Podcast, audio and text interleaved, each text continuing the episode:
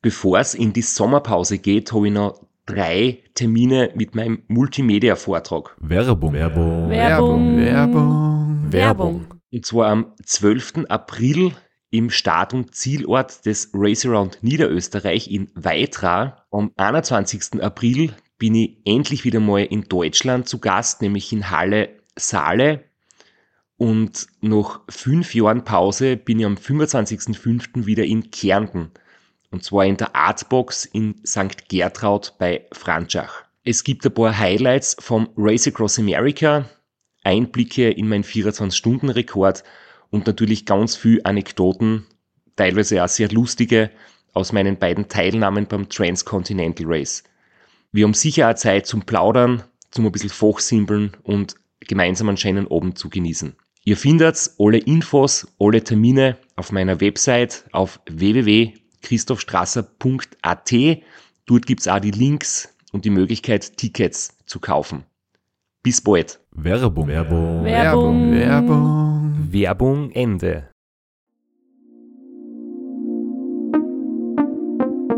Podcastwerkstatt.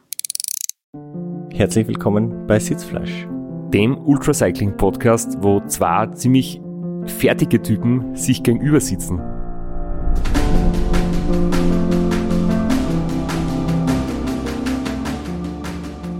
Jedenfalls zwei sehr gestresste Typen, weil wir haben da diese Aufnahme jetzt reingequetscht zwischen unseren ganzen privaten und beruflichen Terminen. Nur als kleiner Orientierungspunkt, wir sind jetzt am Dienstag. Du bist vor zwei Wochen das Race Around Italy gefahren. Ich bin. Na, kurzer, kurzer Einspruch, ich bin vor einer Woche das Race Across Italy gefahren. Genau, was ich gesagt habe. Ich bin am Wochenende äh, des Seven Serpents Quickbite gefahren, war aber erst am Montag in der Früh im Ziel. Und Jetzt ist Dienstagnachmittag. jetzt ist Dienstagnachmittag. Du brichst am Freitag schon zu deinem nächsten, diesmal kann man wirklich sagen, Abenteuer auf. Und Du schaust noch ziemlich fertig aus. Sorry, dass ich das so sagen muss. Möchte natürlich einmal Kompliment machen. Wir können es vorwegnehmen. Wir nehmen nicht zu viel vorweg, aber das Seven Serpents, du bist im Ziel angekommen, aber es gibt, glaube ich, sehr, sehr viel zum Erzählen, oder? Und man sieht es dir an, dass es anstrengend war. Und das werden wir auch erzählen, aber nicht in der heutigen Folge. Also wir werden jetzt all unsere Erlebnisse der letzten Wochen aufarbeiten und in mehreren kleinen verdaulichen Häppchen äh, servieren. Und genau, das ist jetzt unser Plan und deswegen reden wir nicht lange um den heißen Brei rum und starten direkt rein.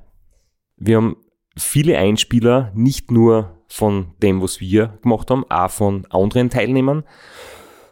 Das heißt, die nächsten Episoden werden sicher sehr spannend, geben viele Einblicke. Wir werden zuerst einmal über das Race Across Italy sprechen, dann über Seven Serpents, dann haben wir Gesprächspartner, dann werden wir mit dem Radl quer durch Österreich fahren und die Zeit vergeht so schnell und dann werden wir irgendwann unseren ersten Live-Podcast haben, Mitte Juni, da wo ich dann vom Bosnien-Rennen schon wieder erzählen werde. Genau. Und wenn ihr jetzt fragt, was? Live-Podcast? Ja, wir haben einen Live-Podcast am 16. Juni im Orpheum extra in Graz. Es gibt noch wenige Karten. Holt sie euch jetzt entweder bei dir im Shop oder direkt auf Öticket. Oder schaut vielleicht nochmal bei seriösen Informationsquellen nach, du hast jetzt das falsche Datum gesagt, weil es sei da verziehen. es ist das 17.06. Ja, aber am 16. komme ich vom Urlaub zurück, also es ist okay. Es ist am 17.06., aber Orpheum extra stimmt und dass man die Karten im Time Shop kriegt, im Ultracycling Shop und auf Öticket. So ähnlich, ja. Das- Man findet dort die Infos, was Karten gibt, genau. Und jetzt sind wir schon mittendrin in der Werbung und ähm, sagen an dieser Stelle auch nochmal Danke an unseren heutigen Werbepartner AG1. Wir werden jetzt gleich übers Race Across Italy, wie ich gelernt habe, sprechen und auch ein bisschen über deine Vorbereitung, aber was ich sehen konnte, deine Vorbereitung war professionell. Wir hatten gemeinsam eine zehnstündige Autofahrt und du hast dir da in der Früh haben wir uns getroffen, in der Früh gleich dein AG1 während der Autofahrt getrunken. ihr waren von meinen Travel Packs mit dabei gehabt, genau. Weil irgendwie auch das einfach auch meine Routine ist. Es sind so Dinge wie, du hast die letzten Tage vor am Rennen immer einen Ablauf, irgendwie immer den gleichen. So die letzte kleine Trainingsrunde, ein Ruhetag, so zwei Tage vom Rennen, ähm, Umstellung zum Beispiel von der Kohlenhydratzufuhr auf Flüssignahrung, ähm, dann die Startnummer auf dem Höhen aufkleben. Das sind alles so kleine Rituale, die einem halt einfach ein bisschen Sicherheit geben. Und ja, Nährstoffversorgung, auf seine Gesundheit zu achten, ist auch ein Ritual. Und umso langfristiger man das macht, umso mehr ähm, Gefühl der Sicherheit gibt dann das auch, weil du weißt einfach, du brauchst dir um viele Dinge nicht mehr irgendwie zu sorgen. Zum Beispiel, ähm, ja, deine Nährstoffzufuhr zu vernachlässigen. Und im Gegensatz zu vielen anderen Produkten am Markt ist AG1 halt wirklich so einfach zu benutzen, dass das auch als Beifahrer im Auto schaffst. Du hast keine Döschen und Pulverl und äh, Tabletten und Pillen, sondern du hast ein Produkt und damit ist alles abgedeckt. Was ist in AG1 genau drinnen? Es enthält 75 hochwertige Inhaltsstoffe, Vitamine, Mineralstoffe, Botanicals, Bakterienkulturen und weitere Zutaten aus echten Lebensmitteln. AG1 unterstützt täglich Immunsystem, Energiestoffwechsel, Muskelerholung, geistige Fitness, Hormonhaushalt, Haut, Haare, Nägel und einiges mehr. Die Mikronährstoffe sind in hoher Bioverfügbarkeit enthalten, die besonders gut vom Körper aufgenommen werden. Auch du kannst AG1 testen, risikofrei mit 90 Tagen Geld zurückgarantie unter www.athleticgreens.com/sitzfleisch. Es gibt bei einem Jahresabo eine Packung mit fünf Travel Packs und einen Jahresvorrat an Vitamin D3 und K2 kostenlos dazu. Eine Leitfrage, die AG1 in dem Monat stellt, ist, was hätte man gerne seinem jüngeren Ich gesagt, jetzt rückblickend? Und damit man sich diese Frage nicht so beantworten muss, dass man sagt, hätte, es- hätte ich früher auf meine Gesundheit geachtet, hätte ich mich früher einem gesunden Lebensstil verschrieben, dann würde es mir jetzt besser gehen, ist jetzt ein guter Zeitpunkt, um Verantwortung für die Gesundheit zu übernehmen und auf eine gute Nährstoffzufuhr zu achten starten wir los mit Race Across Italy. Es gibt viel zu erzählen. Ja, Wir werden uns wahrscheinlich einen trockenen Mund faseln und ich habe da jetzt heute was Gutes zum Trinken mitgebracht, nämlich äh, Feeder Tree. Ich versuche das einmal aufzumachen. Ich weiß noch, voriges Jahr, der Kogi hat das in Italien, der hat mit einem Ensure die Fever Trees aufgemacht. Das war extrem cool. Ich probiere es mit einem normalen Öffner. Also, stoßen wir mal an. Cheers. Wie schön war es eigentlich für die, ganz ehrlich, beim Race Across Italy als Betreuer dabei zu sein. Jetzt haben wir die Konstellation schon recht lang nicht mehr gehabt. Du bist f- selbst viel Rennen gefahren. Mit Team, ohne Team. Aber bei mir im Team war es jetzt doch schon drei Jahre her. ja, ich denke gerade nach, wenn du mir sagen kannst, was das letzte Rennen, was ich dabei war, war das die Challenge? Es war es Race Across oder Around, je nachdem, wie du das in deiner Erinnerung noch parat hast, Austria Das 2020. Also Ganze, okay, ja. Ja, es schaut Zeit lang her und äh, ich war voller Vorfreude, tatsächlich. Und vielleicht kommen wir noch dazu, aber die Arbeit im Betreuerauto selbst war mit eins der härtesten, die ich jemals gehabt habe. Also das Rennen an sich verlangt von der Crew echt alles ab, muss man wirklich sagen. Es war brutal hart. Was denkst du, ist der Unterschied zu anderen, der das für die Crew härter macht? Ich kann da nicht erzählen, was es für einen Athleten anstrengend macht. Aber für die Crew geht es ja oft viel um Navigation oder um Straßenverhältnisse, um Kurven, äh, wie, wie arg quasi das, das Lenken des Fahrzeugs ist und so. Es war tatsächlich, was es für Radfahrerinnen und vor allem für, es gibt ja auch eine Unsupported-Kategorie für die, sehr, sehr angenehm macht. Es war wirklich absolute Nebenstraßen. Bedeutet aber auch, vor allem in Süditalien, schlechter Asphalt, enge Kurvenradien, äh, sehr schmale Straßen, also auch bitte am Gegenverkehr immer ein bisschen schauen und dazu noch die Navigation. Und das klingt jetzt so, das war ein Rennen, da hat es nicht einmal ein Rootbook gegeben, äh, sondern wirklich nur mehr ein GPX-Track. Und es klingt so einfach, aber trotzdem eine ziemliche Herausforderung. Und dann äh, muss man sich um den Athleten oder die Athletin auch noch kümmern nebenbei. Und das in der Kombination äh, war wirklich extrem hart. Bei meinen Notizen um eh gleich unter den ersten Punkten so ein bisschen die Strecke aufgeschrieben, weil wir haben ja voriges Jahr auch Episoden gemacht vom Race Across Italy, da warst du nicht dabei. Und da war die Strecke anders. Also zwei Drittel circa sind gleich heuer gewesen, aber das erste, der erste Teil und der letzte Teil waren neu. Und zwar sind insgesamt 1300 Höhenmeter dazukommen. Heuer waren es sozusagen 10.900 insgesamt. Und vor allem waren die Anstiege steiler und die Abfahrten kurviger und enger. Weil im Vorjahr sind wir einmal die erste Stunde komplett flach entlang der Küste gefahren. Das war mal so Zeitfahren, 40 km/h, so richtig Rhythmus finden und dann ist der erste Anstieg gekommen, der war eigentlich recht flach. Der hat ein paar Prozent Steigung gehabt. Das war so ein Zeitfahr-Radl-Anstieg mit meinem Monokettenplattel zum Auffahren ohne Probleme. Und auch die Abfahrt war ziemlich grad. Das heißt, du kannst mit einem recht hohen Schnitt eigentlich Gefühl kmh den ersten Berg schon hinter dir lassen. Und das war heuer total anders. Wir sind vom Start weg ins Landesinnere. Zum Glück haben wir uns das einen Tag vor dem Start noch angeschaut unten. Du hast ja ähnliche Körperproportionen wie ich und kannst mit meinem Tamak fahren. Ja, wir sind gleich groß, aber ich hab anscheinend ein bisschen kürzere Beine, weil der Sattel ist die Spur zu hoch, aber für die kleine Runde, die wir gefahren sind, haben wir nicht umstehen brauchen. Das ist auch der einzige Grund, warum ich ein bisschen schneller bin, oder? Naja, ich bin am Tamak gefahren und du bist am, am Zeitfahrer gefahren. Das war der einzige Grund. Ähm, aber das war echt gut, dass wir uns das angeschaut haben, weil äh, der Asphalt war halt wesentlich ärger als letztes Jahr.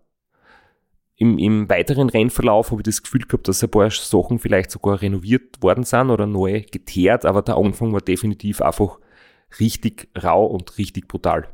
Ich kann dir das gleich bestätigen, weil ich komme gerade von äh, einem kurzen Nachmittagsschlaf am Sofa, Giro d'Italia, und ich habe erfahren, dass am Campo Imperatores äh, am Freitag eine Bergankunft stattfinden wird, an dem Tag, wo der Podcast rauskommt. Und dort waren die Straßen sehr gut. Ich nehme an, dass die zwei Dinge in direktem Zusammenhang miteinander stehen werden.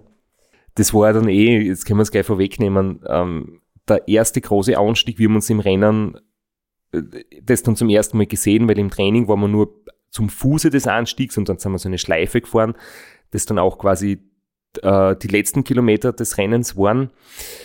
Und dort war das Asphalt wirklich mies. Und weiter oben war es dann wesentlich besser und äh, Insider-Info, dem ich jetzt total stolz macht, dass ich das sagen kann. Wahrscheinlich ganz, ganz viele haben oder sind immer noch Bud Spencer und Terence Hill als große Idole gehabt oder waren und sind große Fans. Und vier Fäuste für ein Halleluja. Der große Film ist dort oben gedreht worden. Also, wo der Bud die Bohnen aus seiner Pfanne jausnet, sind wir dann mit dem Radl vorbeigefahren und jetzt eben auch der Giro Bergankunft oben. Also mit dem Hintergrundwissen vielleicht sich die Fernsehbilder anschauen oder die Fotos, die der Hausi von mir gemacht hat, die sind echt wirklich sehenswert und es ist eine großartige Gegend da oben.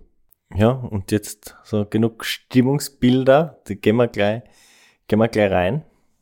Ähm, und jetzt kommt so eine richtige Sportreporterfrage.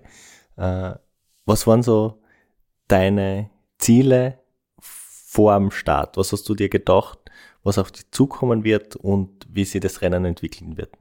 Meine Ziele schon viele Wochen vorher waren aufbauend auf dem Rennen letztes Jahr. Da habe ich gewusst, ich war ganz gut unterwegs, habe aber dann massive Knieschmerzen gekriegt, das was für mich sehr, sehr selten und ungewöhnlich ist, weil ich einfach durchgehend am Zeitfahrradl gefahren bin, weil ich vorige solche Strecken nicht kennt habe. Ich bin am Radl gesessen und hab gedacht, wenn die Berge kommen, steigen wir um aufs Bergrad, aufs Tarmac.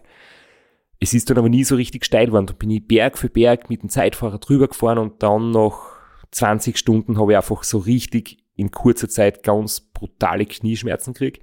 Anders als die, was nach Tagen auftreten, was durch die Dauerbelastung kommen. sondern einfach wirklich stechend durch die Sitzposition. Zeitvorrat hast du ein bisschen einen anderen Winkel im Knie. Aber wenn du gut oben sitzt, ist es für die Dauerbelastung darauf mit der niedrigen Trittfrequenz einfach nicht, offensichtlich nicht gut. Und ich hab mir gedacht, heuer früh genug wechseln, öfters das Radl wechseln und wenn die Strecke gleich bleibt, ist 24 Stunden zu unterbieten möglich und das ist mein Ziel. Habe aber noch nicht gewusst, dass eben die Strecken sich ändert. Aber grundsätzlich, ich habe äh, wirklich lang gebraucht, um wieder in Form zu kommen, nach dem Transcontinental. Ähm, und erst die letzten Wochen waren wirklich wieder sehr, sehr gutes Training und da habe ich gewusst, ich bin wieder auf dem Level wie letztes Jahr. Wir haben bei der Runterfahrt ein bisschen geredet und wir haben so die Stadtliste angeschaut und ich habe dich da auf einen Namen aufmerksam gemacht, äh, wo ich dazu gesagt habe, äh, Rata unter 22 Stunden, das ist schon eine beachtliche Zeit. Auf den müssen wir schauen. Da hast große Augen gekriegt. den hast in dem Moment, äh, wie ich das gesagt habe, nicht so am Schirm gehabt.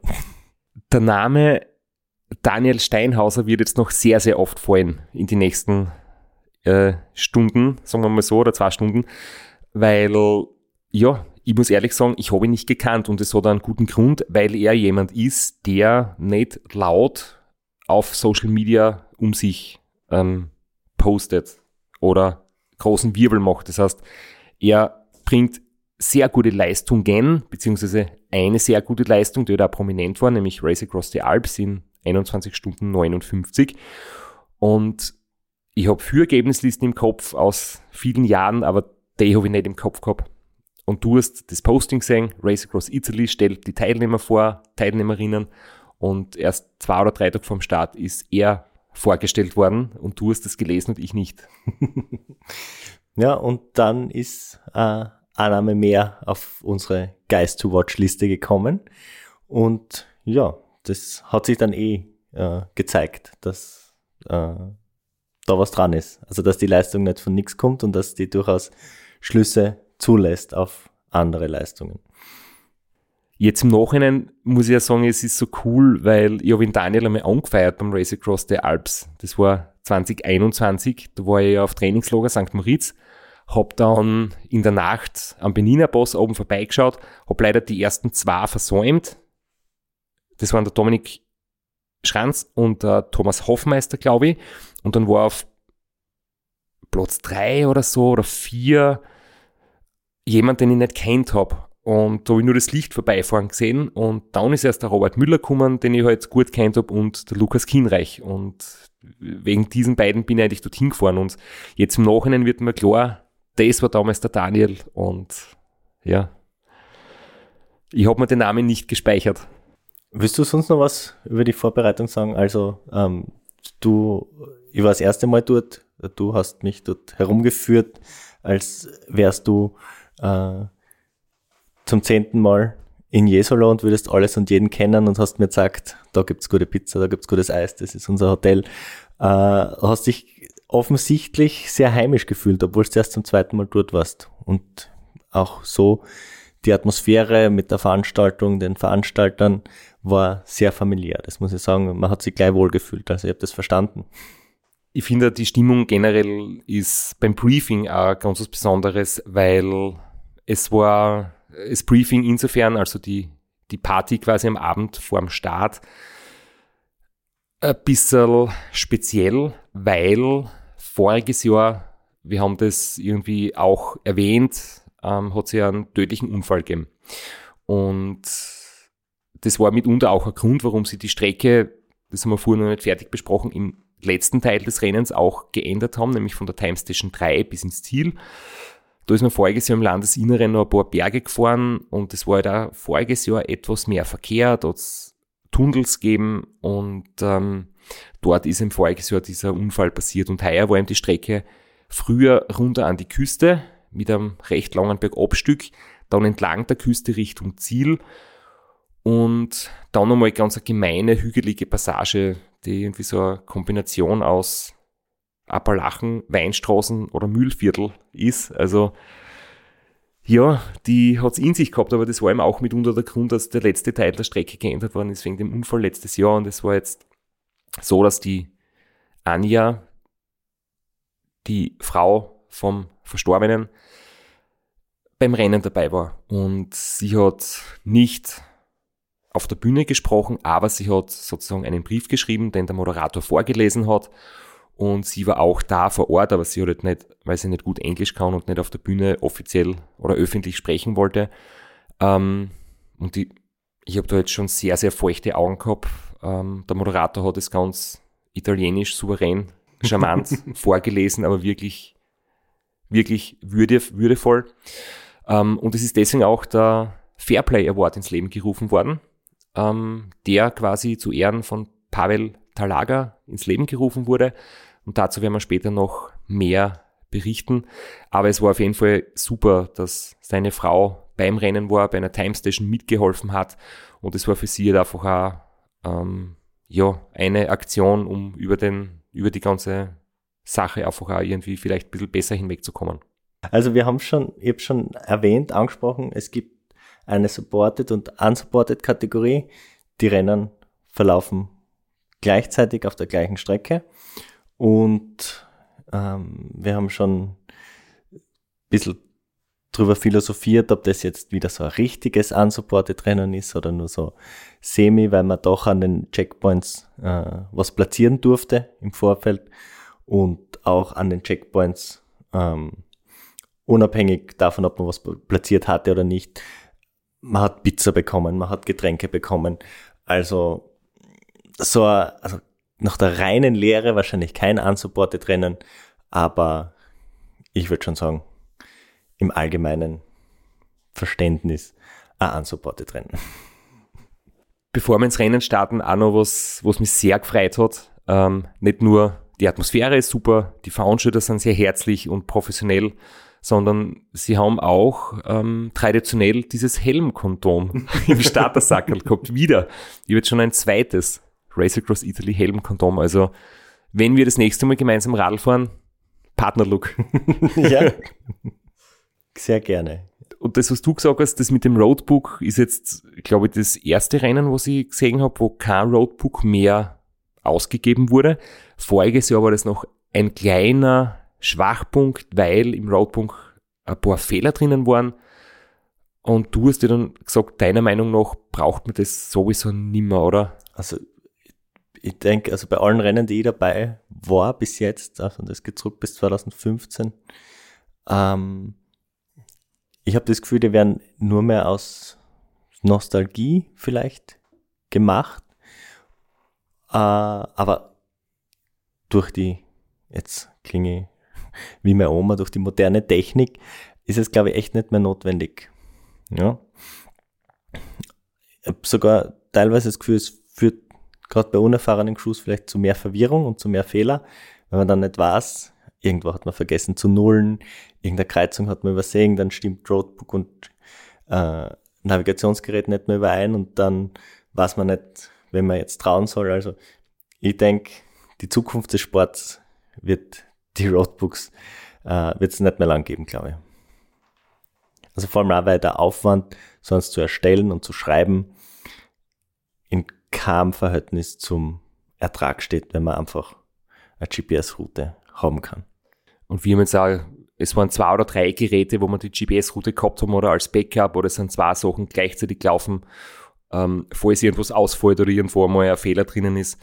Und ein Roadbook mit Fehlern ist einfach das Schlimmste. Besser keines als eines, das nicht hundertprozentig fehlerfrei ist. Und die paar Notizen, die man sich noch macht, händisch im Roadbook, ähm, kann man sie auch auf einen Schmierzettel machen oder ins Handy tippen. Ich war ja nicht allein in der Crew. Wir haben ja dann noch am Freitagabend sind Hausi und Lukas noch zu uns gestoßen. Äh, dann haben wir das Pacecar soweit fertig gemacht. Das meiste hast eh schon du in Graz gemacht. Und ja, dann waren wir eigentlich startbereit. Wir stehen im Startzielbereich. Startzeit war ganz genau dokumentiert, 12.33 Uhr war ich mit Startnummer 1, die als letzte ins Raun- Rennen gegangen ist. Und im Zwei-Minuten-Takt davor waren eben die anderen. Und Werbung. Werbung. Werbung. Werbung. Flo, bist du auch schon so aufgeregt, wenn du an den April denkst? Jedenfalls, äh, wenn du das gleiche meinst wie ich, dann bin ich schon sehr voller freudiger Erwartung. Voriges Jahr haben wir erstmals einen Live-Podcast gehabt und weil das einfach so ein super schöner Abend war, werden wir das wiederholen. Und zwar dieses Mal im Zuge des Neusiedlersee Radmarathons in Mörbisch. Ja, und zwar werden wir uns am Freitag, dem 19.04. im Strandhaus Mörbisch die Ehre geben und mit einem unglaublichen Überraschungsgast äh, einen Live-Podcast aufnehmen. Also allein schon wegen dem Gast bin ich so nervös. Ich hoffe, dass du nicht dich ins Publikum setzt äh, und zuhören willst, aber ich muss sagen, der, der Gast ist wirklich grandios und ich würde sagen, wir hören einfach einmal, was er zu dem Ganzen sagt. Hallo, Johnny Holland hier. Heute stehe ich natürlich wieder am Start beim Neusiedlersee Radmarathon. Immer ein Highlight des Jahres. Nebenbei bin ich auch live beim Podcast beim Neusiedler Radmarathon. Es wird mich natürlich riesig freuen, wenn ihr live dabei seid und dass wir vielleicht kurz über ein paar Höhepunkte aus meiner Karriere reden können. Sehen wir uns dann.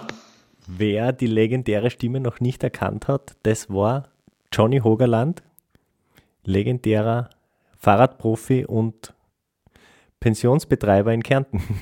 Ja, und noch unter anderem dreimaliger Teilnahme oder Finish bei der Tour de France, jetzt auch im, in der Radmarathon-Szene sehr erfolgreich und sehr umtriebig. Und ja, wir freuen uns sehr, dass wir mit ihm äh, den Abend gestalten können. Und natürlich haben wir auch was zu gewinnen. Und zwar gibt es für zwei Personen jeweils ein Ticket und einen Startplatz für entweder Zeitfahren oder Radmarathon. Zeitfahren ist am Samstag, Radmarathon am Sonntag. Das heißt, es sind zwei Tickets, zwei Startplätze und gewinnen tun die, die folgende Frage richtig beantworten. Wie viele Tage ist Johnny Hogerland bei der Tour de France 2011 im rot-weiß gepunkteten Bergtrikot unterwegs gewesen? Schickt uns eine E-Mail an sitzfleisch.christophstrasser.at. Wir freuen uns auf eure Teilnahme, wir freuen uns auf äh, den Live-Podcast im Strandhaus und vor allem auf unsere Teilnahme, weil wir beide haben auch eine Startnummer und werden Samstag beim Zeitfahren dabei sein. Ja, und werden uns wieder mal mit den Besten der Szene messen. Du wahrscheinlich ein bisschen kompetitiver als ich, aber ich freue mich immer wieder, wenn ich mir aufs Zeitfahrrad setzen kann. Heuer bin ich ohne Scheibe am Start, weil du meine Scheibe ja verkauft hast. Vielleicht können wir nur in der Leihgeschäft einfällen. Werbung. Werbung. Werbung. Werbung. Werbung Ende. Vielleicht kann man noch dazu sagen, also ich habe es vorher gesagt, es war supported und unsupported, es war ein riesiges Starterinnenfeld. Äh, wa- weißt du, wann die erste Person von der Startrampe gerollt ist? Ziemlich früh, um 8 oder 9 Uhr. Ab 9 ist es losgegangen. Und es scheint so, dass vielleicht äh, noch jemand kurzfristig ausgefallen ist oder so, weil aus irgendeinem Grund ist das dann alles ein bisschen früher gewesen, als irgendwie gedacht. Und ich stehe dort und wir haben noch ein kurzes Interview gemacht für die Insta-Story und, und mit Handy irgendwie mitgefilmt und einen Einspieler für einen Podcast und ein Foto mit uns allen, ein Teamfoto vom Start. Und ich höre im Hintergrund schon so äh, Ralf die Seviskur wieder auf die Bühne gebeten. Er hat Startnummer 2, also war der, Letz-, der Vorletzte. Danach war Nummer I. Und ich möchte, warum ist der jetzt 10 Minuten früher dran als ausgemacht? Äh, was ist da los? Ja, und dann ist kurz hektisch geworden, weil darauf waren wir auch noch nicht vorbereitet. Und ja, als Profi, der du bist, bist du dann halt auch hingerollt und hast du gedacht, wenn er ist, dann bin ich zwei Minuten später, egal, dass in, im Briefing steht, dass meine Startzeit 12.33 ist. Ja, aber ich war halt absolut nicht bereit. Also ich war wirklich nicht bereit. Ich hab mir den Helm noch nicht aufgesetzt. Der Helm war noch offen. Ich hab mir die Brühen gerade irgendwie aufgesteckt, so schief ins Gesicht und bin dann halt so komplett arg irgendwie zur Bühne hin und haben gedacht, das gibt's jetzt doch nicht, dass ich schon dran bin. Acht Minuten zu früh oder so, oder sechs Minuten zu früh. Ähm, und dann habe ich mir noch auf der Bühne, während mich der Interviewer quasi gefragt hat, was, was ich mir vom Rennen erhoffe, noch schnell irgendwie Höhen und Brühen zugemacht. Der Höhen war dann komplett das Helmband war komplett verwickelt und verdreht. Das habe ich unterwegs dann nochmal aufmachen müssen und gescheit äh, ausringen. Und äh, ja, dann stehe ich dort und denke mir, hoffentlich seid ihr bereit, ich bin's nicht. Ja, äh, wir waren dann, wir haben dann noch ein paar Sachen im Auto äh, reinkaut. Zum Sortieren sind wir dann nicht mehr gekommen und dann waren wir schon unterwegs. Aber huchen wir uns jetzt einmal an, was wir vom Start aufgenommen haben.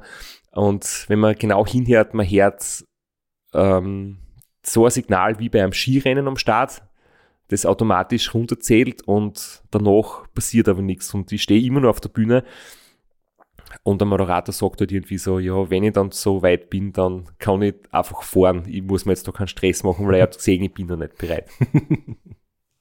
Um, is it too many cherry? But I think it, it'd be good for you to go. What do you reckon?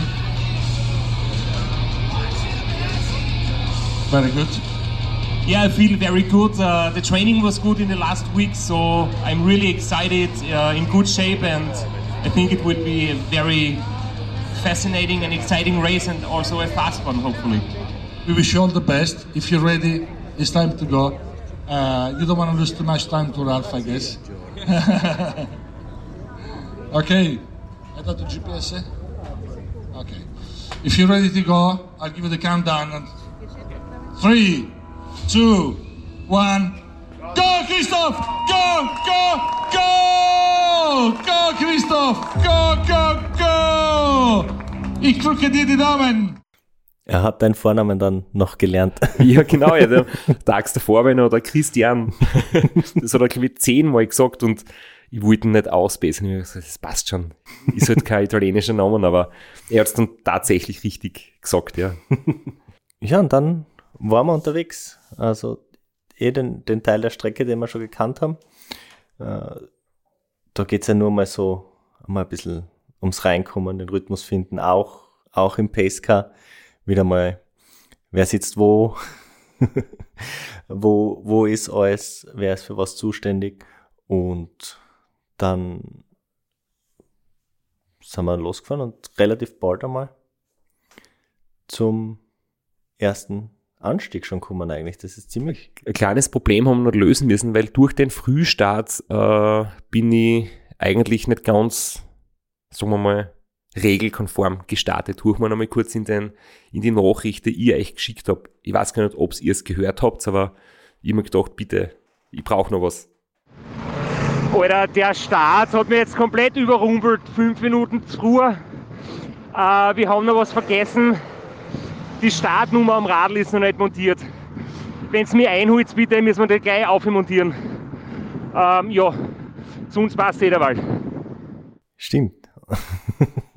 Und es war gleich, also mein Herz war da im Einspieler, es fahren ein paar Autos vorbei, es war extrem stressig. Die ersten 30 Kilometer war wahnsinnig viel Verkehr. Auch schon eng die Straßen, aber noch nicht so eng. Und äh, da haben wir dann schon das erste Mal geschaut, wie gut wir als Crew funktionieren und wir haben gut funktioniert. Äh, Startnummer rauskramen, Startnummer montieren und weiter geht's. Ja, sie war ja griffbereit. Sie war nur in, in der Hektik mit dem Frühstart einfach, ja, hat die eine Handgriff gefällt. Das war quasi nur ein Gummiband um die Sattelstützen.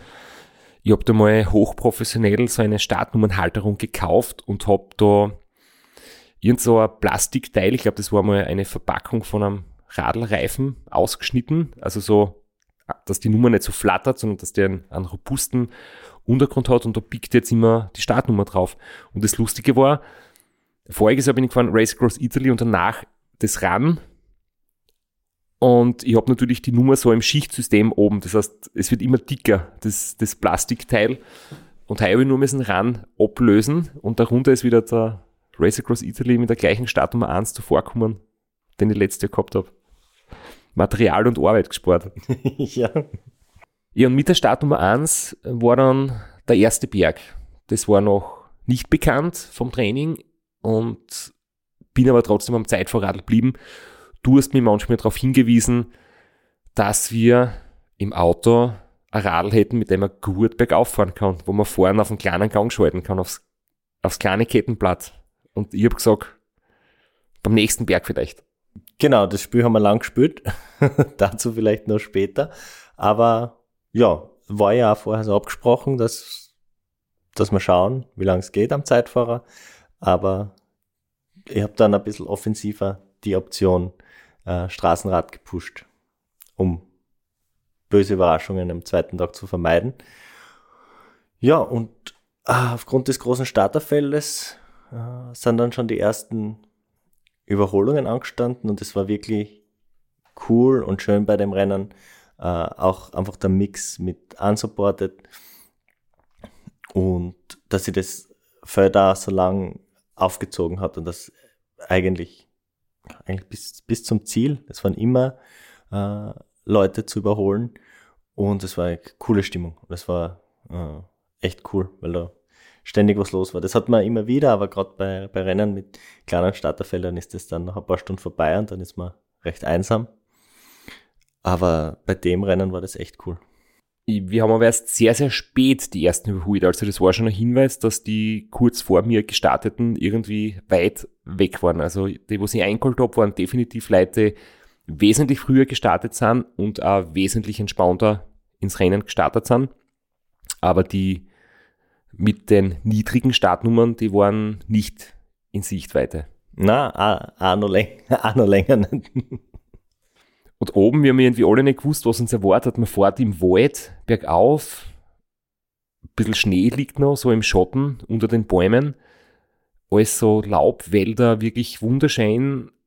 Und plötzlich oben geht dann die, die Landschaft auf, der Wald ist zu Ende und dann hast du dieses extrem arg schöne Panorama über diesen, wie wir jetzt wissen, Campo Imperatore. Ja, das, das Hochplateau, das wirklich unerwartet kommt. Man fährt so auf die Kuppen um eine leichte Kurve und dann geht das riesengroß auf. Das ist echt, äh, war echt ein wunderschöner Anblick, war auch richtig cool. Äh, da ist dann noch mehr Schnee gelegen, da war richtig viel Schnee. Das war für mich, ich bin ja da äh, komplett ignorant rangegangen an das Rennen. Wir sind dann mit dem Auto runtergefahren am Donnerstag und immer weiter in den Süden und immer am Horizont immer wieder ein paar schneebedeckte Berge und ich habe ja eigentlich gedacht, wir fahren in den Süden von Italien und habe nicht weiter darüber nachgedacht, wie die Landschaft dort aussehen könnte, aber dass sie so aussieht, das habe ich überhaupt nicht erwartet und es war dann richtig cool, also auch direkt vom Startort sieht man schon die schneebedeckten Berge und dann das, dieses Hochplateau, das war ist wirklich beeindruckend und echt schön. Schaut euch alle die Fotos vom Haus an, die sind ein Wahnsinn. Ja, und die Abruzzen sind ja bekannt dafür, dass sie eine Provinz sind in Italien, die, oder Region, die jetzt sehr, ja, gebirgig ist und, und wo ein bisschen wilder das, die ganze Landschaft ist als in anderen Regionen. Wild war eigentlich auch das Wetter oder hätte es werden können. Das war so die Befürchtung. Angesagt war so erste Hälfte des Rennens eigentlich schön, warm, italienisch, trocken mediterran und irgendwann in der Nacht wird der Regen kommen und dann wird es tagelang durchregnen. So richtige Wetterfront. Ähm, es hat eigentlich am Anfang schon schlechter begonnen. Es hat vom Start weg fast knieselt, also oben in den ersten Bergen war schon Wolken verhangen, nass, neblig, nasse Straßen, leichter Nieselregen, windig. Und das hat sich eigentlich das ganze Rennen so durchgezogen. Mal mehr, mal weniger, richtig trocken war es selten aber es ist auch nicht der arge Regen gekommen zum Glück. Jetzt hast du mir meine coole Überleitung rausgeschnappt, weil du gleich eingefahren bist. Wild und auch relativ dünn besiedelt. Ähm, man fährt zwar immer wieder durch ein paar Ortschaften durch, aber sehr wenig los, sehr wenige Menschen leben dort. War jetzt als supported nicht so das Problem. Wir hatten einen vollen Tank, wir hatten äh, eine volle Kühlbox und ein paar Einkaufssackerl. Aber gerade unsupported dürfte das jetzt so von außen betrachtet eine ziemliche Challenge sein, dort einzukaufen und oder nachzutanken. Also wenn man nicht mit vollem Tank am Start steht, weil der Start fünf Minuten zu früh ist oder was auch immer da passieren kann. Also es ist wirklich auch unerwartet äh, dünn besiedelt was es landschaftlich schön macht, aber fürs Rennen eine weitere Herausforderung darstellt. Ich hätte jetzt den nächsten Einspieler, das war mal so ein Update, ich war am Ende des Rennens nicht mehr ganz so kommunikativ. Am Anfang habe ich noch selbst ein bisschen was ins Handy eingeredet oder wir haben miteinander viel über Funk geredet und da war so ein Update noch circa zwei Stunden. Ich glaube, das war entweder kurz davor oder kurz nach diesem Hochplateau. So, ich kann jetzt einmal selber ein kurzes Update geben. Ungefähr 2 Stunden 10 jetzt unterwegs, 53 Kilometer erst zurückgelegt, weil es geht eigentlich permanent bergauf. Wir sind schon auf irgendwie 1400 Höhenmeter oben und es läuft gut. Ein paar kleine Turbulenzen am Start, weil komplett untypisch italienisch waren sie nicht zu spät, sondern fünf Minuten zu früh. Jetzt war ich noch nicht- fast noch nicht ganz bereit, aber es läuft gut. Ich habe den Straßenexpress noch nicht gestartet, vor ein mittleres Tempo, damit ich mich nicht kaputt mache am Anfang. Der Wald bin ich eher noch so im Regionalzug-Modus, aber der Straßenexpress wird im Laufe des Rennens dann gestartet. Über das, über das haben wir noch gar nicht geredet. Wenn man sich die Zeiten anschaut und die Zwischenzeiten, dann möchte man meinen, du bist verhalten gestartet. Bist aber nicht, weil wenn man sich äh, dann die Zielzeiten anschaut, du bist halt einfach konstant geblieben. Und konstant kann man nicht die ganz hohe Leistung halten, sondern ein bisschen weniger als sein Maximum. Das haltet man nicht 24 Stunden durch. Wir haben danach eh noch einige Einspieler, wo wir eigentlich dann nur mehr über das Ganze reden, weil äh, mir ist jetzt im Nachhinein auch wieder bewusst und wir haben das halt echt als richtiges Radlrennen gesehen und wir haben dann ganz viel geredet über Zwischenzeiten, über Rückstände, über Vorsprünge, über Durchschnittswatt. Deswegen, es kommen dann eh noch die Aufnahmen dazu. Jetzt wollte ich das jetzt im Vorfeld noch nicht so breit treten, das Thema, aber es stimmt ja. Ich habe halt, ich glaube, erstens sehr viel durch das Training mit dem Wattmesser mir schon einfach auch angeeignet. Das heißt, ich kann auch ohne aufs Display zu schauen genau spüren, ob ich jetzt 200, 250 oder 300 Watt vor, plus, minus. Und ich habe mir einfach die gleichmäßige Vorweise angewöhnt. Es ist nicht so, dass man jetzt, wenn man jetzt jemand mein Garmin wegnimmt und ich das Display nicht hab, dass ich dann zum Sprinten anfange, weil ich mich selbst überhaupt nicht spüre. Aber ja, es war eben genau so, dass ich mit dem Max einen Bereich definiert habe, von bis, wie viel Watt Untergrenze und Obergrenze. In den Bergen natürlich etwas mehr, in der Ebene etwas weniger und da war ich quasi am Anfang so im Unterbereich unterwegs, an, an der unteren Grenze in der Hoffnung zuzulegen. Über Ergebnisse und Vorsprünge haben wir aber noch nicht so bald zum Reden angefangen. Ich glaube, gar nicht vor dem ersten Checkpoint. Aber hast du dir zu dem Zeitpunkt, noch zwei, drei, vier Stunden, schon das erste Mal Gedanken gemacht? Zwei Minuten, vier Minuten, sechs Minuten Startvorgabe, das ist ja nicht so viel. Und ganz so langsam bin ich ja nicht. Wo bleiben die? Warum sind die nicht schon längst überholt? vor dem Rennen haben wir im Hotelzimmer noch ein bisschen Strategie durchbesprochen und da habe ich gesagt, mir ist es absolut klar, dass ich am Anfang nicht vorne dabei sein werde oder zumindest nicht ganz vorne sein werde, weil wir kennen auch die Strategie teilweise von den anderen und zum Beispiel vom Ralf die Seviskur wissen wir, der ist brutal stark zu Beginn und ist dann meistens so, dass er halt schneller startet und dann irgendwann ein bisschen nachlässt und das heißt, ähm, ich wünsche ihm natürlich, dass er sein bestmögliches Rennen abliefert, aber ich wundere mich nicht, wenn er deutlich schneller startet und deswegen war ich da noch total entspannt. War auch bei dir ein Lernprozess, muss man sagen. Also so locker und entspannt warst du nicht immer. Also wenn, wenn da, also man weiß es ja rational, dass so ein Rennen nicht nach zwei, vier, nicht einmal nach zehn Stunden entschieden wird.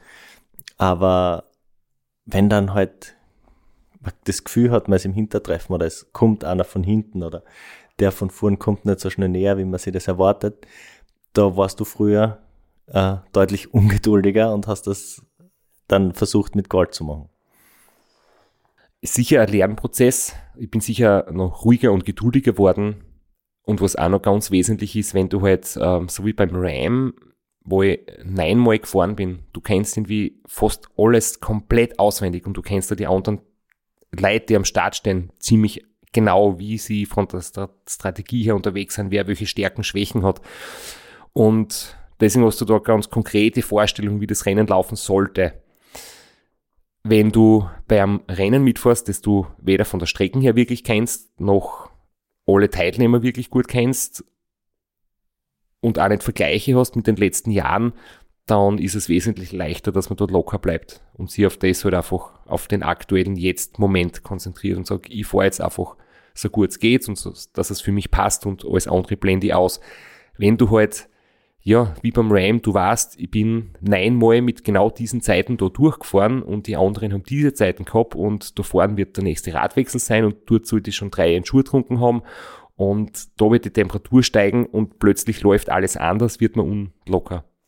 Aber es war beim Transconti so letztes Jahr, da habe ich gar nicht gewusst, was auf mich zukommt. Und da ist es mir sehr einfach gefallen, sehr leicht gefallen, entspannt zu bleiben, trotz aller möglichen Probleme. Nichtsdestotrotz, äh, ich glaube, in dem nächsten Einspieler, ich will nicht sagen Frust, aber es- äh, zumindest ein bisschen Ungeduld hört man vielleicht schon raus. Vielleicht habe ich das, was ich jetzt gerade so schlau daher gesprochen habe, mir auch wieder nur zurechtgelegt in meiner eigentlich rationalen Denkweise und im, im Rennen drin ist man dann doch vielleicht doch ein bisschen ungeduldiger, als man im Nachhinein sich selber daran erinnert. Ja, da waren meine Leute jetzt Stickel vorausgefahren sind mit dem Auto. Nutze ich das nochmal, um ein kurzes Update zu machen. Wir sind jetzt gerade vor über den höchsten Punkt im Rennen gefahren. Unglaublich schöne Berglandschaft. Hat mich ein bisschen erinnert an Rumänien. Ähm, total ausgesetzt, kein Verkehr, es war wolkenverhangen, nebelig äh, echt geile Natur. Ich habe nur darauf gewartet, dass mein Garmin jetzt irgendwann sagt, rechts abbiegen, Schotterweg, Wandersteig und Radelschirm. Aber dann ist mir eingefallen, wir sind ja nicht beim Transcontinental, sondern beim Race Across Italy. Und jetzt sind wir in äh, L'Aquila, L'Aquila. Dort trifft sie die Strecke mit der Route vom letzten Jahr. Bisher war alles neu und viel schöner wie letztes Jahr, aber auch schwieriger, mehr Höhenmeter, mehr kurvige Straßen. Und jetzt haben wir das Terrain, das wir schon kennen. Und ja, jetzt muss ich schauen, dass ich dann langsam anfange, die anderen einzuholen, weil wir haben schlechten Empfang. Ich weiß nicht genau, wie weit die schnellen Leute wie der Ralf die Seviskur noch vorne sind. Aber ich denke, der wird so schnell starten wie immer. Und ja, jetzt muss ich langsam schauen, dass ich zum Aufhören anfange. Ich habe nicht gewusst, dass das A stumm ist, aber ich bin kein Native Speaker, ich würde auch nicht wissen, wie man das ausspricht. Ich weiß es auch nicht. Ich habe es einfach probiert. ja. Vielleicht gibt's Native Speaker, die uns dabei helfen können. ich habe im Gymnasium Italienisch gehabt als Wahlpflichtfach oder als, na, Freifach. Aber es ist schon eine Zeit her, ich weiß das alles nicht mehr so genau. Äh, jedenfalls auch dort äh, schwierig einzukaufen oder zu tanken. Äh, zum Glück haben wir alles dabei gehabt. Also zumindest direkt an der Strecke ist uns nichts ins Auge gesprung, gesprungen und meine zwei Kaffee trinkenden Mitfahrer, mir war das ja wurscht, äh, waren schon am Verzweifeln. Ja, Stichwort Einkaufen, Stichwort Ernährung, das hat für mich extrem gut funktioniert wieder. Ich habe das äh, eigentlich wie immer drei Tage vorher schon angefangen. Also bei der Anreise habe ich schon meine Entschuhe getrunken, so 10 bis 12 pro Tag. Und nur am Abend habe ich ausnahmsweise ein kleines Stück Pizza gegessen. Und dementsprechend hat mein Magen auf das ganz gut reagiert und ich habe ähm, vom Peraton den High-End Endurance und das Ensure Plus ähm, genommen, so wie immer, und 500 Kalorien pro Stunde locker geschafft. Durch die Köten haben wir eigentlich das Trinken halt sehr schwer umsetzen können, weil man halt einfach kaum ein Dreiviertel Liter in der Stunde trinken kann, wenn es so kalt ist. Und dann tut man halt in Schuhe öfters und das Kohlenhydrat-Elektrolytgetränk weniger oft, dass man unterm Strich wieder auf die Kalorien kommt. Und das hat einfach wirklich gut passt und das ist halt einfach auch die Basis, weil sonst brauchst du gar nicht drüber nachdenken, ob du noch fünf, sechs Stunden vielleicht Tempo verschärfen kannst oder durchhalten kannst einen Tag lang, sondern sonst geht's früher oder später deutlich nach unten. Und das Ganze, was du jetzt erklärt hast, äh, das haben wir im PSK analog geschafft, weil dein äh, Laptop äh, beziehungsweise das Netzteil hat irgendwie gestreikt und dein älterer Laptop funktioniert nur mehr ang im angesteckten Modus und äh, du hast so eine super Excel-Tabelle mit Makros, wo man nur eingibt, was man wann trinkt und dann kriegt man so eine Übersicht über vier Stunden, wo, was man zu sich genommen hat, genug oder nicht genug und wo noch was fehlt. Und das haben wir dann alles, der Lukas, händisch auf einem Zettel gemacht und haben es trotzdem gut umgesetzt, das Konzept. Und auch, äh, wie es dann kompliziert worden ist, wie man die, sonst ist es relativ einfach, eine Flasche ISO-Getränk, eine Flasche Entschur pro Stunde. Und wie man dann mehr Entschur und weniger trinken, haben wir es trotzdem noch irgendwie geschafft, das auszurechnen auf unserem Zettel. Hast es jetzt, wir haben es ausgerechnet, sprich, du hast mitgerechnet oder hast- hat es eh der Lukas ohne dich gemacht? Ja, nett, dass Lukas seine Rechenkünste da so meinen, den so wahnsinnig überlegen gewesen wären. Aber er hat gute Ansätze, gute Ideen gehabt und dann gemeinsam auch noch mit Hauseshilfe zu dritt haben wir es dann gelöst. Ich hab's nicht nachgerechnet, ich hab die Handschrift jetzt nicht nachkontrolliert, aber ich bin halt wirklich bis ins Ziel mit guter Energie unterwegs gewesen, also habt's wahrscheinlich richtig gerechnet. Was nicht so super funktioniert hat, muss ich ehrlich sagen, war mein Radlcomputer. Weil ich das einfach in der Art und Weise, in der Intensität noch nie so ganz genau austestet habe. Ich habe den Garmin Edge 1040 Solar ein richtig gutes Gerät.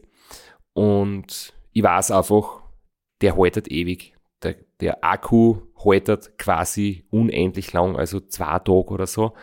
Aber ich habe jetzt den beim Transcontinental schon dabei gehabt, da habe ich ihn immer wieder so einfach zur Vorsicht ein bisschen nachgeladen mit dem Namen Dynamo. Das heißt, ich habe das jetzt nie ausgetestet mit 100% starten, wie lang haltet er wirklich. Und ich habe mich auch nicht mit den Energiesparmodi nicht so beschäftigt. Das heißt, ich habe mir einfach immer Vollgas eingeschalten. Alles detailreichste Aufzeichnung, im besten Satellitenempfang, Display beleuchten, alle Sensoren ein, Bluetooth Alle, ein. alle Töne, wirklich alle Töne Ja, und Alarme, fürchterlich. die man haben kann, die hören wir sogar hinten im Basecar. Und ja, ich muss ehrlich sagen, wenn man Vollgas alles aktiviert, dann haltet auch der Edge 1040 Solar keine 24 Stunden. Und mir ist halt aufgefallen, nach 5 Stunden hat er 75% Akku angesagt. Und ich habe mir gedacht, okay, wenn er jetzt pro 5 Stunden 25% verliert, ist nach 20 Stunden Schluss. Und jetzt habe ich dann halt irgendwann angefangen, Energiesparprogramme einzuschalten. Also Display aus, Satellitenempfang verringern und ja, Bluetooth aus, weil das habe ich jetzt unterwegs eh nicht braucht und halt ein paar so Dinge und dann ist es, um es vorwegzunehmen, knapp ausgegangen. Aber ja, das ist vielleicht wirklich ein nützlicher Tipp für alle, die lange Touren mit dem Garmin fahren. Auch der hält nicht ewig. Man muss im Vorfeld zumindest sich damit beschäftigen, welche Funktionen braucht man wirklich und welche schaltet man aus. glaub tatsächlich, du bist der Einzige, der den Energiesparmodus nicht gekannt hat bis jetzt. Also der Erste, der mir in echt begegnet ist. Aber vielleicht gibt's noch jemanden da draußen und für den haben wir jetzt den Tipp. Es gibt einen Energiesparmodus. Und das Wichtigste an dem, er zeichnet weiter auf und das ist ja das Einzige, was zählt. Ja, mir ist aufgefallen, äh, der Punkt fährt manchmal abseits der Strecke, so ein paar Meter Luftlinie oder 100 Meter Luftlinie. Der Satellitenempfang ist dann nicht mehr so genau. Du hast gesagt, die Software korrigiert es dann im Nachhinein, oder? Genau, für die Aufzeichnung landest dann wieder auf der, St- auf der Straße. Wir haben vorher kurz drüber geredet, dass ich dich ein bisschen dazu pushen soll, das Rennrad zu benutzen. Äh, dann haben wir einen Wechsel gemacht und dann gleich nach dem Wechsel waren drei Kilometer relativ flach. Da warst du also sehr unzufrieden damit, äh, diesen Wechsel zu machen, weil er du hättest sicher zwei oder drei Sekunden gespart auf der, auf der Geraden. Aber dann ist Gott sei Dank wirklich ein richtiger Berg gekommen und dann war es Rennrad die richtige Wahl. Ihr weißt, warum das so witzig ist, wenn du direkt vom Zeitfahrradl aufs Rennradl umsteigst, denkst du, du sitzt da oben wie auf einem, wie auf einem Citybike im Vergleich und du fühlst dich irgendwie, als würdest du da oben auf einer Harley Davidson sitzen und als würdest du in der Ebene stehen. Du fährst halt mit 35 dahin, statt mit 40 irgendwie gefühlt und du, es kommt dann einfach vor, es ist, es ist einfach in Zeitlupe. Ähm, es ist nicht so schlimm, aber es fühlt sich einfach so komisch an. Und gerade wenn du, ja, ich glaube, das waren dann trotzdem so vier, fünf Stunden bis zum ersten Radlwechsel. Und wenn du da richtig schnell dahin fährst und so im Rennmodus bist und plötzlich sitzt du dann auf dem Citybike. Tamak. S-Works, es ist kein Citybike, es ist ein richtig gutes, schnelles Radl, aber der Unterschied ist halt so stark zu spüren und zu denken, also, boah, muss das jetzt echt sein? Es war eh noch flach gewesen, nur es war, wie gesagt, die defensive Strategie, Knieprobleme vermeiden, früh genug umsteigen, aber der Moment des Umstiegs ist irgendwie so, als würde wer den, den Schwung rausnehmen. Am Tamak sind wir dann auch zu Time Station 1 gekommen. Äh, Da wurden wir gewarnt von dir und vom Hause. Das hat letztes Jahr komplett dran vorbeigefahren. Äh, Es ist bei diesem Rennen so, dass die Time Stations alle besetzt sind. Und man muss jetzt nicht unbedingt stehen und unterschreiben, aber man muss sich zumindest, man muss Präsentieren. zumindest gesehen werden. Ja, also äh, manchmal reicht es, wenn man ein bisschen äh, kurz sich aufrichtet und kurz rollt, dann wird man schon gesehen und weitergewunken. Manchmal muss man fast zu einem kompletten Stillstand kommen. Ihr voriges Jahr, nochmal kurzer Mini-Rückblick, bin ich halt, ohne das zu wissen, einfach weitergefahren und plötzlich haben mich dann die Rennleiter aufmerksam gemacht, ich muss jetzt umdrehen und zur Time Station hinfahren und da war halt extrem krantig, also noch hundertmal so krantig wie jetzt nach dem Radwechsel da. Und da bin ich halt richtig bes gewesen und gesagt, ja, jetzt bin ich da, um was geht's, was muss ich tun? Und sie haben gesagt, ja, nix, weiterfahren, danke, passt schon. Also, das habe ich heuer gewusst, man muss nur dort kurz auskicken, Hallo sagen, die wollen dein Gesicht sehen, wollen sehen, Start Nummer 1 ist tatsächlich da, dann haken sie irgendwas ab und du fährst noch drei Sekunden weiter. Ja, wenn man es vorher weiß, ist das ganz entspannt. Aber noch zwei Kilometer umdrehen, Retour fahren, das verfolge ich so echt irgendwie nervig. Kurz vor der Time Station äh, kommt man ans erste Mal ans Tyrrhenische Meer. Vor der Time Station 2 kommen wir ans Meer. Time Station 1 ist in Avezzano, mitten im Landesinneren in den Bergen. Ah ja, okay, gut. Dann vergessen wir, was ich gesagt habe und sage das dann, wenn's wenn's passt. Okay, Time Station 1. Und es war für uns in der Crew vor allem deshalb so wichtig, diese erste Time Station, weil wir dann tatsächlich einmal richtige Zwischenstände gehabt haben, weil unterwegs äh, Handyempfang war nicht immer perfekt und diese GPS-Messung, äh, die, sch- die ist so erratisch, weil es halt immer davon abhängt, wann gerade aktualisiert wurde, wie groß die Abstände sind und wir dem nicht ganz getraut haben. Und bei der Time Station, da gibt's kein Verstecken, das sind die tatsächlichen Zeiten und da haben wir das erste Mal einen richtigen Zwischenstand gehabt. Wobei ich glaube, das haben wir dann nicht aufgenommen, sondern das, was wir jetzt abspülen, war dann ein bisschen später, wie wir halt ähm, quasi so zwischen Time Station 1 und Time Station 2 waren. Wir sind jetzt schon ein paar Stunden im Rennen. Checkpoint 1 war ja nicht, nicht enttäuschend, aber doch ein bisschen hart. Wie geht's dir jetzt? Wie bist du unterwegs? Erzähl mal ein bisschen was. Ja, ich bin gleich gut unterwegs wie vorher. Habe mich sogar in den, in den Ausstiegen ein bisschen verbessert, also bin ein bisschen mehr Watt gefahren. Und ja, in der Ebene auf Zug und im Anstieg ziemlich auf mit Gas und also 258 Watt habe ich jetzt und 250 habe ich auf der ersten Timestation gehabt. Und ja, ich meine, mehr kann ich nicht machen. Da links habe ich, ja. Also ich bin nicht unzufrieden und nur weil das war so schnell ist, dann will man das jetzt nicht irgendwie schlecht machen selber, sondern da weiterfahren, nicht nervös werden. Ja, es ist ja noch, noch lang, das Rennen. Also wir sind noch nicht einmal bei der Hälfte. Und wir werden sehen. Es gibt ja jetzt zum Schlechtrennen Schnaps oder Ecken am der Ralf die Seviskur dürfte jetzt knapp einen Kilometer vor dir sein. Und der, der Daniel Steinhauser schwast noch immer ziemlich wild, aber du, du äh, kommst langsam an die Durchschnittsgeschwindigkeit immer näher zu. Ich sag dir mal, wie ihr jetzt gerade alle steht im Schnitt, ist natürlich immer mit Vorsicht zu genießen.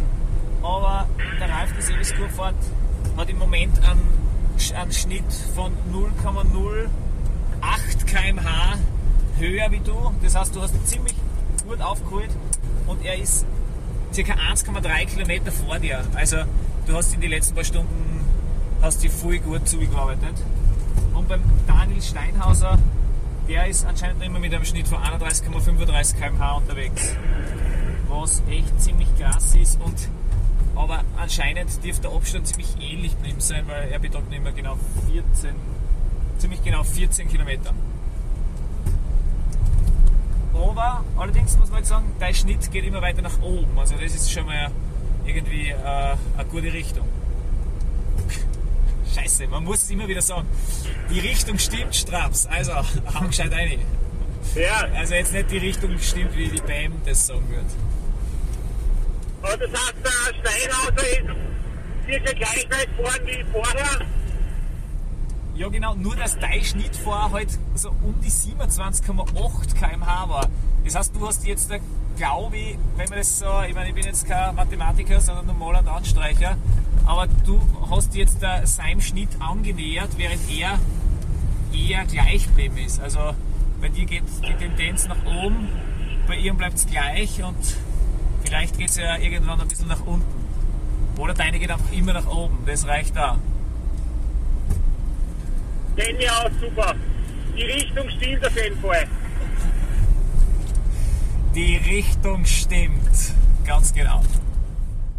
Diese Durchschnittsgeschwindigkeit, das war so für uns der, das Last Resort, auf das wir uns zurückziehen haben müssen, weil ähm, wir nichts damit anfangen können, dass eines ein Kilometer oder zwei Kilometer vor dir. Wie lange braucht man für einen Kilometer? Wie ist die Streckenbeschaffenheit? Äh, und ähm, deswegen haben wir uns dann so als Vergleichswert, das war das Letzte, was uns übrig geblieben ist. Das ist natürlich nicht ideal, aber das war dann so das Letzte, auf das wir uns berufen haben können, weil ja, der Kilometer, dann aktualisiert das GPS wieder, dann ist er wieder sechs Kilometer fahren, dann ist er wieder ein Kilometer fahren und deswegen haben wir uns dann auf das geeinigt. Ja, und das GPS hat scheinbar recht große Intervalle gehabt oder zeitlich. Das heißt, es ist nicht minütlich oder so abgedatet worden, sondern irgendwie so fünf oder zehn Minuten oder vielleicht auch, weil es schlechten Empfang gegeben hat. Ich hab's ja auch generell ganz viele Sachen nicht machen können, weil es so schlechte Netzabdeckung generell gegeben hat. Genau, gerade in den Bergen war, äh, also ich habe vorher gesagt, äh, das Rennen war für die Crew stressig und äh, für mich ist immer so ein Zeichen meine eigene Bildschirmzeit. In Amerika äh, gibt's Schichten, da hängst drei, vier Stunden am Handy, weil einfach nichts passiert. Äh, beim Race Around Ö- Austria, das extrem stressig ist für die Crew, selbst da gibt's Phasen, wo du mal ein paar Stunden äh, am Handy hängst. Aber ich habe da in, im ganzen Rennen, in den 26 Stunden, was wir unterwegs waren, oder 25, ähm, drei, vier Minuten Bildschirmzeit gehabt. Und das war alles Renn-related. Da habe ich nichts Privates gemacht am Handy. Das, da sieht man, wie stressig das Rennen für die Crew war. Stress für die Crew ist eine gute Überleitung. Voriges Jahr waren sie nur zu zweit. Der Hausi ist der Einzige, der heuer wieder dabei war, der das wirklich auch schon alles einmal miterlebt hat, ganz genau so. Und deswegen ist voriges Jahr dieses Remote-Coaching ein bisschen so notgedrungenerweise, sagen wir mal, modern geworden, oder das war dann so unser Running Gag. Und heuer war es wieder so, dass quasi dann der Maxi von daheim, mein Trainer, der Markus Kinselbauer, eingeschaltet hat und einmal aus der Ferne das Ganze ein bisschen analysiert hat. Gutere. Ähm, ich steige mal ein, ein bisschen in die virtuelle Nachtschicht. Ähm, ja, derweil schaut es ja eh gut aus, äh, schaut alles sehr solide aus, genau wie es sein soll. Ähm, unsere üblichen Verdächtigen kennen wir eh. Dizzy, der äh, sehr stark immer startet. Äh, mal schauen, wie es ihm geht dann über die Nacht. Steinhauser kennen wir jetzt nicht so gut von vorn her, aber natürlich, äh, wie der Straps schon sagt, Ratter unter 20 Stunden, das ist schon eine, eine gute Ansage. Ähm, vielleicht zu ihm noch, weil ich ein bisschen nachgeschaut habe danach. Ähm, Im Vergleich zum Roberto Muella ähm, hat er schon beim Rata auch ähm, gegen Ende hin immer, also bei jeder Time Station eigentlich ein bisschen mehr liegen lassen. Also scheint auch ähm, nicht ganz konstant zu fahren, sagen wir so, obwohl natürlich alles in einem sehr, sehr guten Bereich ist. Ähm, ich gehe jetzt einmal davon aus, dass es dem Straps super gut geht. Ähm, von dem, was ich bis jetzt mitgekriegt habe, äh, passt es alles und ist alles nach Plan. Äh, von daher glaube ich, dass, äh, dass, dass die Konstanz da ist und dann schauen wir mal, wie es die anderen zwei Burschen geht, äh, wann da von hinten äh, einer daherrollt mit, einer, mit einem guten Druck am Pedal. Ähm, ja, ich weiß nicht, wie es mit dem Telefonieren ausschaut. Ich bin jetzt hier nur ein paar Stunden on air, äh, bin gerade in meinen geliebten Trainingskeller gegangen und falls das die Navigation zulässt oder der Fahrerwunsch da ist, äh, dann äh, jederzeit in die nächsten, nächsten ja, paar Stunden nochmal gibt's einfach Bescheid oder ob's eh hinfällig ist, weil Bicycle Race is on. Ne? Gut, Derry. Verstehst du, was seine Begrüßung bedeutet? Na, Es heißt irgend sowas wie Hallo und Tschüss oder so. Auf Salzburgerisch, okay, ja, Oberösterreicherisch, irgend sowas. ja kann, ich, kann ich leider nicht sagen. Aber äh, da sieht man natürlich, was all diese Dinge, die beim Transkontinent gehen, Remote Coaching zum Beispiel, äh, beim Supported Rennen wird da wirklich alles abgenommen. Du musst nur Radl fahren. Es gibt sogar jemanden, der äh, alte Ratter-Ergebnisse rausschaut und die, und die Time Stations mit dem Robert Müller vergleicht. Aber ähm, das, was der Max da identifiziert haben könnte als mögliche Schwäche vom Daniel Steinhauser, hat er offensichtlich auch selbst gesehen, weil dass er in der zweiten Hälfte nachgelassen hätte, davon haben wir nichts gemerkt. Also er hat, er ist recht konstant geblieben. Also was man da hört, ist einerseits, wie nervös alle geworden sind im Strasser-Team wegen dem Daniel, weil er so gut gefahren ist und natürlich, dass das schon zwei Jahre her ist und dass er jetzt in zwei Jahren wesentlich nochmal besser geworden ist oder an seinen ja, Schwächen vielleicht gearbeitet hat oder intelligenteres Pacing gemacht hat. Jedenfalls äh, war das schon noch ein großes Thema, weil halt der Daniel weiterhin einen guten Vorsprung gehabt hat. Jetzt kommen wir zur Time Station 2. Für uns wieder wichtig, weil wir wieder greifbare, angreifbare Ergebnisse haben und wieder mal einen gescheiten Zwischenstand kriegen. Und für die besonders wichtig, weil du jetzt das, was du vorher schon sagen wolltest, sagen kannst. Jetzt kann ich es endlich sagen. Genau, wir kommen jetzt ans Tyrrhenische Meer. Und äh, wenn das Ram für sich claimt, von Coast zu Coast fahren, zu fahren, dann kann das Race Across Italy sagen, sie fahren von Coast zu Coast wieder zu Coast. also ähm, dort äh, beim Tyrrhenischen Meer. Und es ist genauso unspektakulär, wie es klingt. Man fährt hin, macht einen kleinen U-Turn und fährt dann in die andere Richtung wieder zurück. Also man hat nicht wirklich was davon, dass man ans Meer kommt. es ist finster, mitten in der Nacht und man hat erst dann, wenn man wieder so die Küste verlässt und wieder die ersten Anstiege hat, dann sieht man so rückblickend quasi nach hinten äh, wirklich Panorama, irgendwie vielleicht Sternenschein oder Vollmond haben wir jetzt nicht gehabt, aber man sieht zumindest Städte, die beleuchtet sind und irgendwie, dass das Meer ein bisschen kitzert und dann ist das auch in der Nacht ganz cool. Aber generell ist, ist äh, die Küstengegend dort im Westen jetzt auch nicht in der Nacht nicht wirklich schön. Die Straßen sind wieder etwas schlechter, es ist ein bisschen dichter besiedelt, es sind viel Kreisverkehre, viel Kreuzungen und ist so zum Fahren nicht so angenehm wie im Landesinneren, wo es wirklich wild und verlassen ist. Jedenfalls dort eine Time Station.